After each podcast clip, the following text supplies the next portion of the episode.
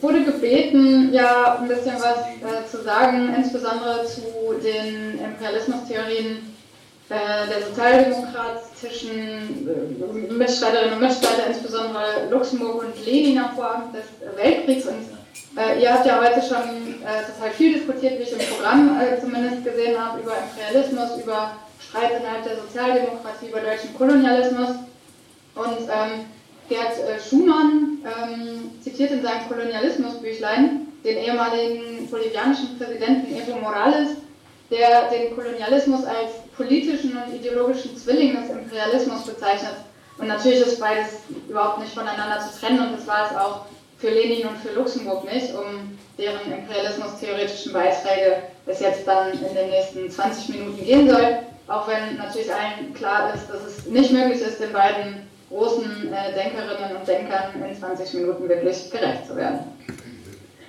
Äh, ja, in seinem kleinen Imperialismustext von 2002 schreibt Horst Heiniger, dass die Geschichte der Imperialismustheorien äh, im Prinzip mit der Aufarbeitung der Geschichtsperiode von 1875 bis 1914 beginnt, die geprägt war durch die Aufteilung großer Teile der Welt in Kolonialreiche, eine neuartige Expansion der europäischen Großmächte und der USA, später auch Japans und die dann schließlich, äh, wie wir alle wissen, im Ersten Weltkrieg mündete. Und ähm, vielleicht ist vorab nochmal relevant auch zu sagen, dass Luxemburg und Lenin natürlich damals weder die ersten noch die einzigen Imperialismustheorien ähm, entwickelt haben. Zuvor hat zum Beispiel äh, 1902 äh, von Hobson die eher tendenziell sozialreformistische Analyse des Imperialismus gegeben. 1906 ist äh, ganz berühmt von Hilferding das Buch Finanzkapital erschienen, auf das äh, Lenin sich auch sehr stark bezogen hat. 1915 hat Bukharin Imperialismus und Weltwirtschaft äh, veröffentlicht, auch ein Buch, was ich allen sehr, sehr zur Lektüre ans Herz legen würde und aus dem Lenin auch sehr viel schöpft.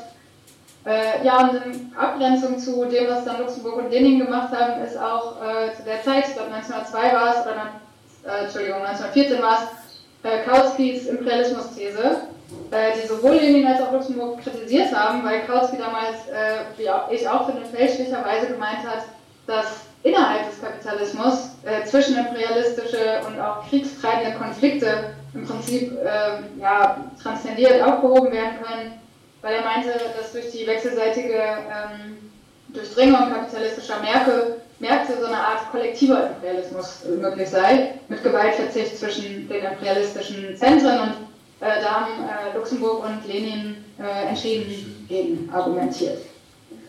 Ähm, ja, die beiden waren sich in sehr vielen Punkten uneinig, was die Imperialismustheorie angeht, unter anderem was die Imperialismustheorie angeht. Aber ich will mal mit ein paar Sachen anfangen, wo sie sich einig waren und was auch insgesamt grundlegende ähm, äh, oder eine, ja, eine wichtige Basis ist für Imperialismustheorien. Ähm, waren sie sich nämlich daran, dass ähm, koloniale Ausbeutungs- und Machtbeziehungen und auch die äh, kriegerisch ausgetragenen Konkurrenzverhältnisse zwischen den imperialistischen Zentren äh, in der kapitalistischen Produktionsweise begründet liegen. Also sie sind nicht äh, politisch-militärische Auswüchse eines Systems, das ansonsten ganz gut funktioniert ähm, und das vielleicht auch ohne die Tendenz zum Krieg auskommen könnte, sondern ähm, es ist tatsächlich äh, etwas, ähm, was immanent zum Kapitalismus bzw. zu bestimmten historischen Entwicklungsphasen des Kapitalismus dazugehört. Und auch einig waren sich beide darin, äh, dass Imperialismustheorie nicht einfach nur einen wissenschaftlichen Zweck hat, um äh, kriegerische Konflikte und Ausbeutungsverhältnisse ähm, im globalen Maßstab zu analysieren, sondern dass es auch eine politische Bedeutung hat und entsprechend war natürlich für beide auch ein politisches Projekt damit verbunden. Ähm, ja, und es war eine Zeit, in der damals äh, die herrschende Klasse ziemlich unverhüllt ihre Interessen ähm, sozusagen propagiert hat. Ähm, äh, Fürst von Bülow, äh, der 1900 dann Reichskanzler wurde, hat, 19, äh, hat 1899 ähm, im Reichstag verkündet, ich zitiere das jetzt, äh, wenn die Engländer von einem Greater Britain, wenn die Franzosen von einem Nouvelle France sprechen, wenn die Russen sich Asien erschließen, dann haben wir auch Anspruch auf ein größeres Deutschland. Natürlich gab es auch damals schon Kriegsideologie, aber das ist doch sehr viel äh, offener ausgesprochenes eigenes imperialistisches Interesse als das, was äh, eine Annalena Baerbock zum Beispiel heute verkleidet als feministische Außenpolitik propagiert. Ähm, und die sozialdemokratischen, schrägstrich marxistischen Imperialismustheorien sind ähm, damals ähm, auch nicht einfach nur in einer Studierstube entstanden, sondern aus Analysen, Debatten und auch Kämpfen der Arbeiterbewegung hervorgegangen. Explizit natürlich gegen diese hier formulierten imperialistischen Ansprüche. Und äh, ich weiß nicht, wie viel ihr das schon thematisiert habt, aber äh, im November 1912 fand in Basel der letzte Versuch der zweiten Internationale statt, dem Ersten Weltkrieg etwas entgegenzusetzen. Man wollte diesen Krieg verhindern, was dagegen tun, dass die Arbeiterklasse von der herrschenden Klasse instrumentalisiert wird, um äh, Krieg gegen die Arbeiterklasse eines anderen Landes zu führen. Wie wir aber äh, wahrscheinlich alle wissen, begann trotzdem 1914 der Erste Weltkrieg und die Sozialdemokraten äh, also sozusagen nicht die Strömung, der zum Beispiel noch Rosa Luxemburg angehörte, aber die Sozialdemokratie hat als Fraktion im Reichstag den Kriegskrediten damals zugestimmt. Ähm, auf theoretischer Ebene ist die Grundlage von Imperialismustheorie bei beiden eine bestimmte Interpretation und wie Sie sagen würden, auch Weiterentwicklung der Marxischen Analyse der Kritik der äh, kapitalistischen Produktionsweise. Ähm, ausgehend natürlich äh, von der Organisation der gesellschaftlichen Arbeit über den Markt, also äh, Arbeit äh, ist, steht in Form von Lohnarbeit ähm, und äh, von den antagonistischen Eigentums- und Produktionsverhältnissen. ähm, und von der Tatsache, dass der Kapitalismus systematisch Krisen produziert. Das sind jetzt natürlich alles Punkte, äh, die ich hier nur ganz kurz ähm, eigentlich im Prinzip äh, proklamieren kann, wo ich jetzt nicht in 20 Minuten groß in die Tiefe gehen kann. Aber die Annahme, dass es einen Kapitalismus ohne Krise nicht geben kann, ist beiden gemein, wenn gleich wir gleich noch mal ein bisschen intensiver gucken würden, äh, dass beide ein unterschiedliches Verständnis davon hatten, wie diese Krise eigentlich zustande kommt. Gemein ist auch beiden, dass sie davon ausgehen, dass dem Kapitalismus eine Tendenz zur Konzentration und Zentralisation des Kapitals eigen ist, äh, also mit hin zur Monopolbildung innewohnt, ähm, die sozusagen dann auch beide als spezielle Phase der kapitalistische, kapitalistischen Entwicklung ausgemacht haben und sozusagen abgeleitet aus der Krisentheorie und auch aus der Monopolisierungstheorie äh, eine Tendenz zur weltumspannenden äh, äh, Ökonomie bzw. zum Expansionsdrang auch vom Kapital. Also äh, um Krise zu überwinden, äh, kann äh, zum Beispiel das deutsche Kapital nicht gebunden bleiben ans Territorium der, ähm, Deutschlands. Ähm, bei gleichzeitiger Reproduktion natürlich einer äh, zum, zum, zur Expansion tendierenden Ökonomie in nationalstaatlichen Einheiten, ähm, auch das ist ein wichtiger Ausgangspunkt von Imperialismustheorie. Ähm, vielleicht kann ich einmal ganz kurz zwischendurch sagen, dass ich äh, euch leider alle nur von hinten sehe. Aber wenn ich zwischendurch mal Pause machen soll, weil jemand was sagen möchte oder eine Frage hat, dann ähm, müsst ihr mir auf irgendeine möglichst laute Weise ein Zeichen geben. Ähm, ja, ich habe ja schon kurz gesagt, dass äh, Lenins und Luxemburgs Imperialismusanalysen sich äh, voneinander unterscheiden. Ähm, und dass beiden aber gemein ist, dass sie Phasenbestimmungen sind im Sinne von Phasen der Entwicklung des Kapitalismus. Äh, sie sind zweitens beides Versuche, eine marxistisch begründete Revolutionstheorie zu formulieren. Äh, jetzt nicht unbedingt gemeint als äh, die Entwicklung tendiert zwangsweise zur sozialistischen Revolution, sondern auch um Argumente für die sozialistische Revolution an die Hand zu geben. Also es funktioniert nicht innerhalb des Kapitalismus für Frieden zu sorgen. Ähm, und sie waren drittens äh, auch gegen den Revisionismus gerichtet. Äh, sie wollten also beide zeigen, dass eben das Problem des Imperialismus und auch des Kolonialismus nicht durch Reformen aus der Welt geschafft werden kann und dass auch auf Dauer kein friedlicher Kapitalismus möglich ist.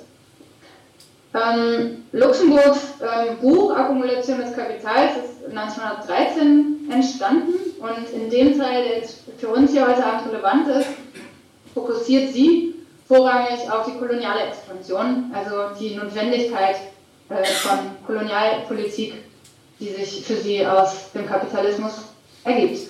Und ähm, ihr Anliegen war im Prinzip die territoriale Expansion der deutschen Großmächte im späten 19. Im späten 19. Jahrhundert zu erklären, und zwar eben nicht polizistisch, also nicht sozusagen aus einem politischen Expansionswillen heraus, sondern sie hat gesagt, es ist eine Folge äh, von der kapitalistischen Produktionsweise innerrundenden Grenzen. Äh, also sie hat gesagt, einen reichen Kapitalismus ohne Imperialismus und Kolonialismus kann es eigentlich nicht geben. Und ich sage jetzt gleich nochmal ein bisschen genauer, was sie genau damit gemeint hat. Ähm, zunächst vorher nochmal äh, als Zitat, wie sie eigentlich äh, Imperialismus definiert. Sie definiert das in dem Buch Akkumulation des Kapitals als politischen Ausdruck des Prozesses der Kapitalakkumulation in ihrem Konkurrenzkampf um die Reste des noch nicht mit Beschlag belegten, nicht kapitalistischen Weltmilieus.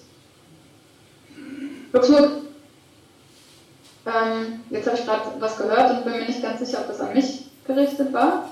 Nein, ich würde sagen, okay. die Fragen stellen wir anschließend. Alles klar. Erstmal Einfluss des Referat, Dankeschön. Okay. Ähm, ja, genau. Also Rosa Luxemburg ist davon ausgegangen, dass in einem geschlossenen kapitalistischen System die Kapitalakkumulation unmöglich wurde und sie wollte zeigen, äh, dass es eben eines äh, nicht kapitalistischen Außen bedurfte. Äh, das ist eine These, vielleicht können wir da in der Diskussion nochmal drauf zu sprechen kommen, die heute relativ einflussreich auch noch Theoretiker wie zum Beispiel David Harvey beeinflusst, der dann ähm, davon ausgeht, dass ähm, die Prozesse, die Luxemburg damals beschrieben hat, fortlaufend weiter existieren im Kapitalismus und er bezieht sich eben in seiner Theorie zum Beispiel der Akkumulation durch Enteignung äh, da auf Rosa Luxemburg. Ähm, ihre Argumentation setzt im Prinzip auf zwei verschiedenen Ebenen an. Und äh, die erste Ebene ist, dass sie ähm, eine Kritik übt an den Marxischen Reproduktionsschemata. Äh, wer das mal nachlesen will, das ist ein Kapital im zweiten Band, im dritten Teil. Ähm, und äh, ganz, ganz, ganz kurz gesagt, äh, differenziert Marx da zwischen äh, Produktionsmitteln und Konsumptionsmitteln. Äh, und beschreibt, dass der Wert einer Ware, die produziert wurde, realisiert werden muss, also die Ware muss verkauft werden, äh, bevor der Mehrwert, der produziert wurde und von der Kapitalseite angeeignet wird, überhaupt als Kapital wieder reinvestiert, reinvestiert werden kann. Ähm, also Kapitalisten können nicht Produktionsmittel kaufen und Arbeitskraft wieder kaufen auf erweiterter Stufenleiter, wenn sie nicht vorher die produzierten Waren verkauft haben. Das nochmal anders formuliert, äh, die fortgesetzte ähm, Expansion des Kapitals, also Reproduktion auf erweiterter Stufenleiter, ist nicht möglich, sagt Luxemburg, ähm, wenn es keine Kaufkraft gibt, die insgesamt dem produzierten Wert entspricht. Und soweit geht sie auch noch mit Marx mit. Ähm, und sie argumentiert dann aber, äh, dass die Marxischen Reproduktionsschemata fehlerhaft seien. Und sie sagt, dass Marx nicht erkläre, wie bei einer erweiterten Reproduktion der ständig wachsende Mehrwert eigentlich noch realisiert werden kann und sagt dann, dass der Kapitalismus äh, eigentlich so an einer Art inhärentem Mangel an effektiver Nachfrage leidet. Also im Prinzip eine Unterkonsumptionskrisentheorie. Und daran direkt anknüpfend ist dann auch ihre zweite Ebene der Argumentation, äh, weil sie sagt, es ergibt sich eben daraus, äh, ein dem Kapitalismus immanentes äh, Limit, denn sie sagt, äh, das ist jetzt ein Zitat, es sei ausgeschlossen, dass die Arbeiter und die Kapitalisten selbst das produzierte Gesamtprodukt realisieren können. Also nochmal, es gibt strukturell danach zu wenig Konsumtion und als einziger Ausweg bleibt dann eben der ähm, auswärtige Handel mit Regionen, die nicht kapitalistisch sind. Sonst, sagt Luxemburg, würde das Problem der Unterkonsumtion einfach in die nächste kapitalistische Nation verschoben. Sie sagt auch, dass der Kapitalismus äh, schon immer auf das nicht kapitalistische Außen angewiesen war. Ähm, dass die, das, was sie dann als imperialistische Expansion bezeichnet, aber erst in den äh, letzten 25 Jahren vor Erscheinen ihres Buches zum wirklich dominanten Faktor ähm, für die Reproduktion des Kapitals geworden ist. Naja, um diese notwendigen nicht-kapitalistischen Milieus, ähm, sagt sie, konkurrieren dann die kapitalistischen Länder eben auch äh, mit kriegerischen Mitteln. Ähm, und äh, das ist auch bei Luxemburg ein ganz wichtiger Punkt, dass aus den Schranken, die objektiv ihrer Meinung nach bestehen und sich daraus ergeben, ähm, für Luxemburg ergibt sich daraus sozusagen die widerspruchsvolle Bewegung der ähm, imperialistischen Phase als, äh, wie sie sagt, Schlussperiode in der, in der geschichtlichen Laufbahn des Kapitals. Also nochmal mit anderen Worten, wenn die Erschließung des nicht-kapitalistischen Außen erschöpft sei, führe das zu einem äh, Zusammenbruch des Systems, ähm, wenngleich, und das ist äh, ein wichtiger Punkt, äh, Luxemburg wird manchmal vorgeworfen, dass sie sozusagen so eine Art Automatismus des Sozialismus herbeigeschrieben hätte, aber sie hat eigentlich explizit gesagt, ähm, die Revolution muss schon gemacht werden. Also die passiert nicht automatisch und der Sozialismus ist kein, keine automatische Folge des systemischen Zusammenbruchs.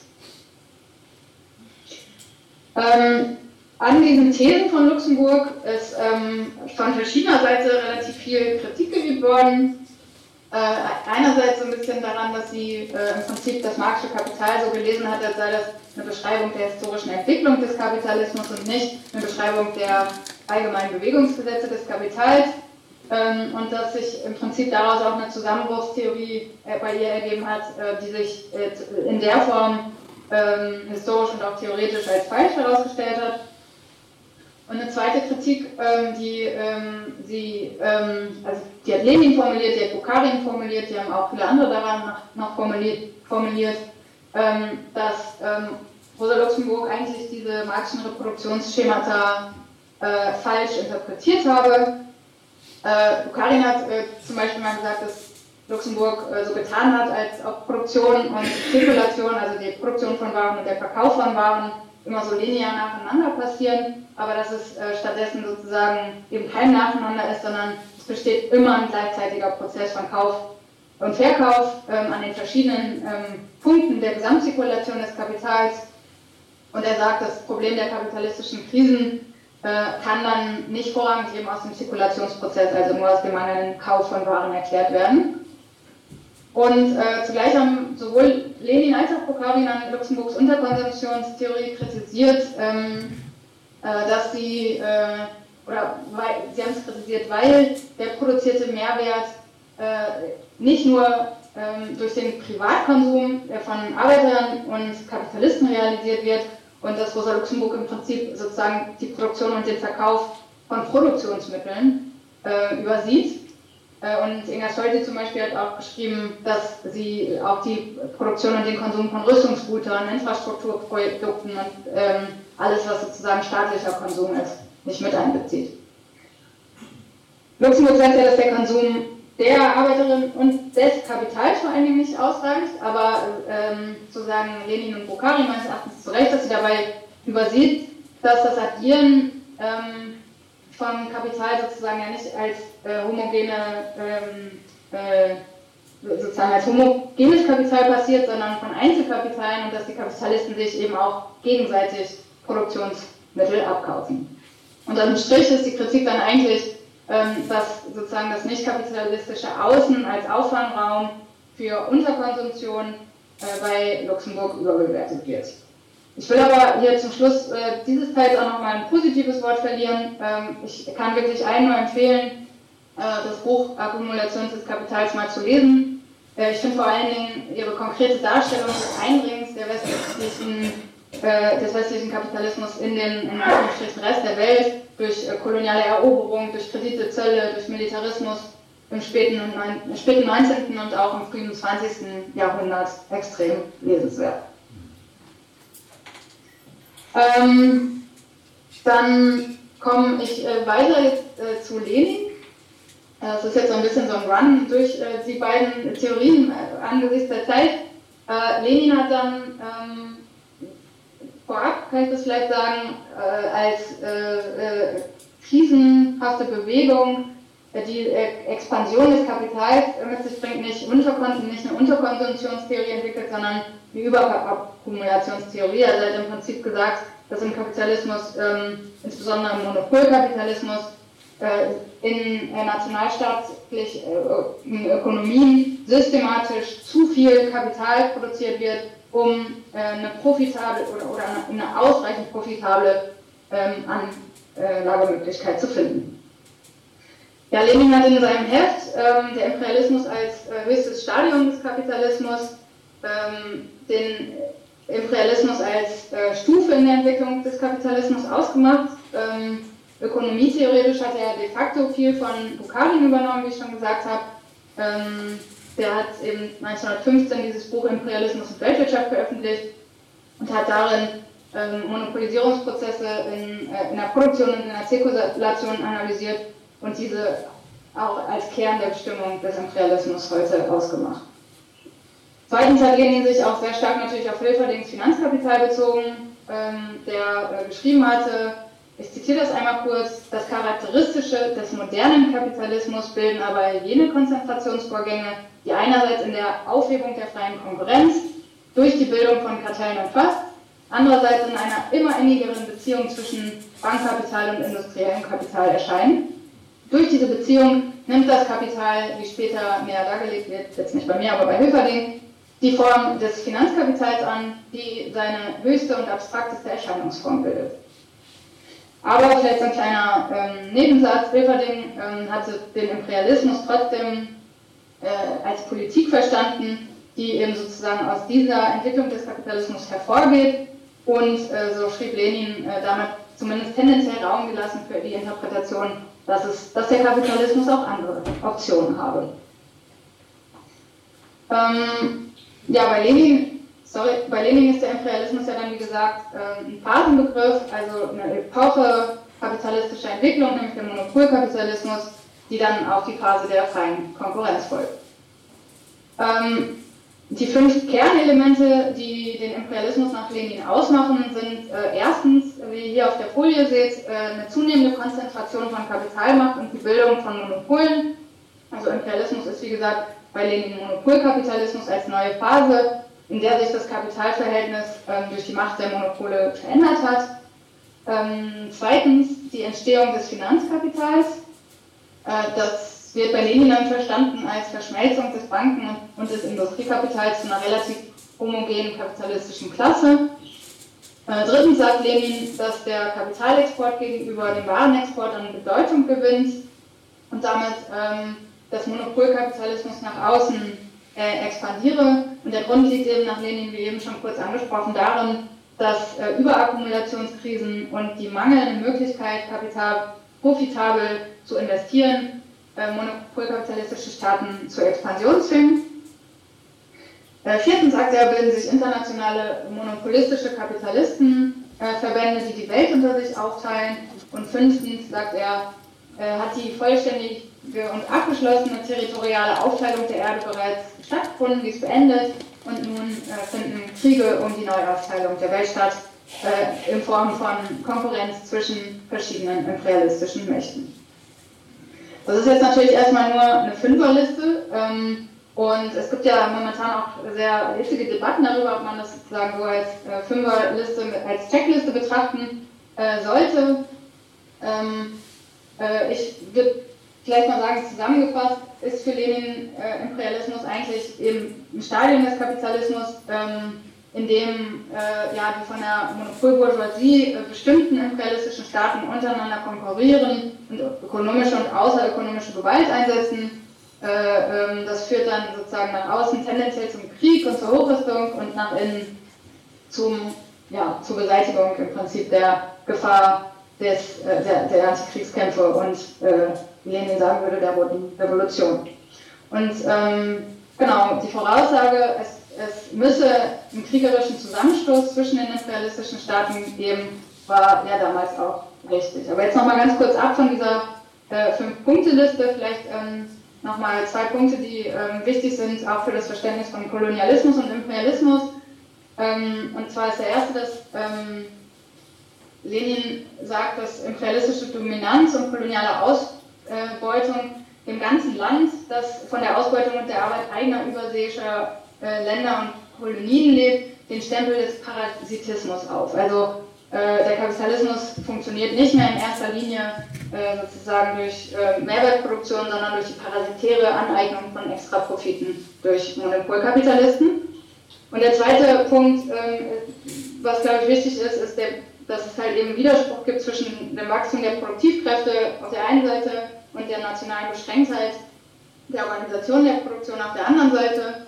Ähm, und äh, Lenin und Bukharin sind ja im Prinzip beide davon ausgegangen, äh, dass, ähm, dass die Form, wie sich die Konkurrenz damals gezeigt hat, äh, erstmals mit der Entstehung des Imperialismus, ähm, eine Konkurrenz zwischen, Sie würden sagen, staatskapitalistischen Trusts gegeben hat.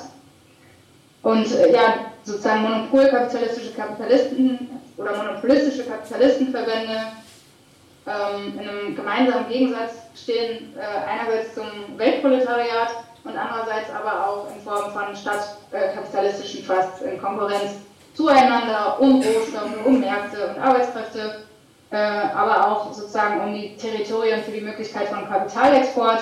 Und da sagt Lenin eben, dass die Notwendigkeit der Kapitalausfuhr dadurch geschaffen wird, dass in einigen Ländern der Kapitalismus überreif geworden ist und dem Kapital ein Spielraum für rentable Betätigung fehle.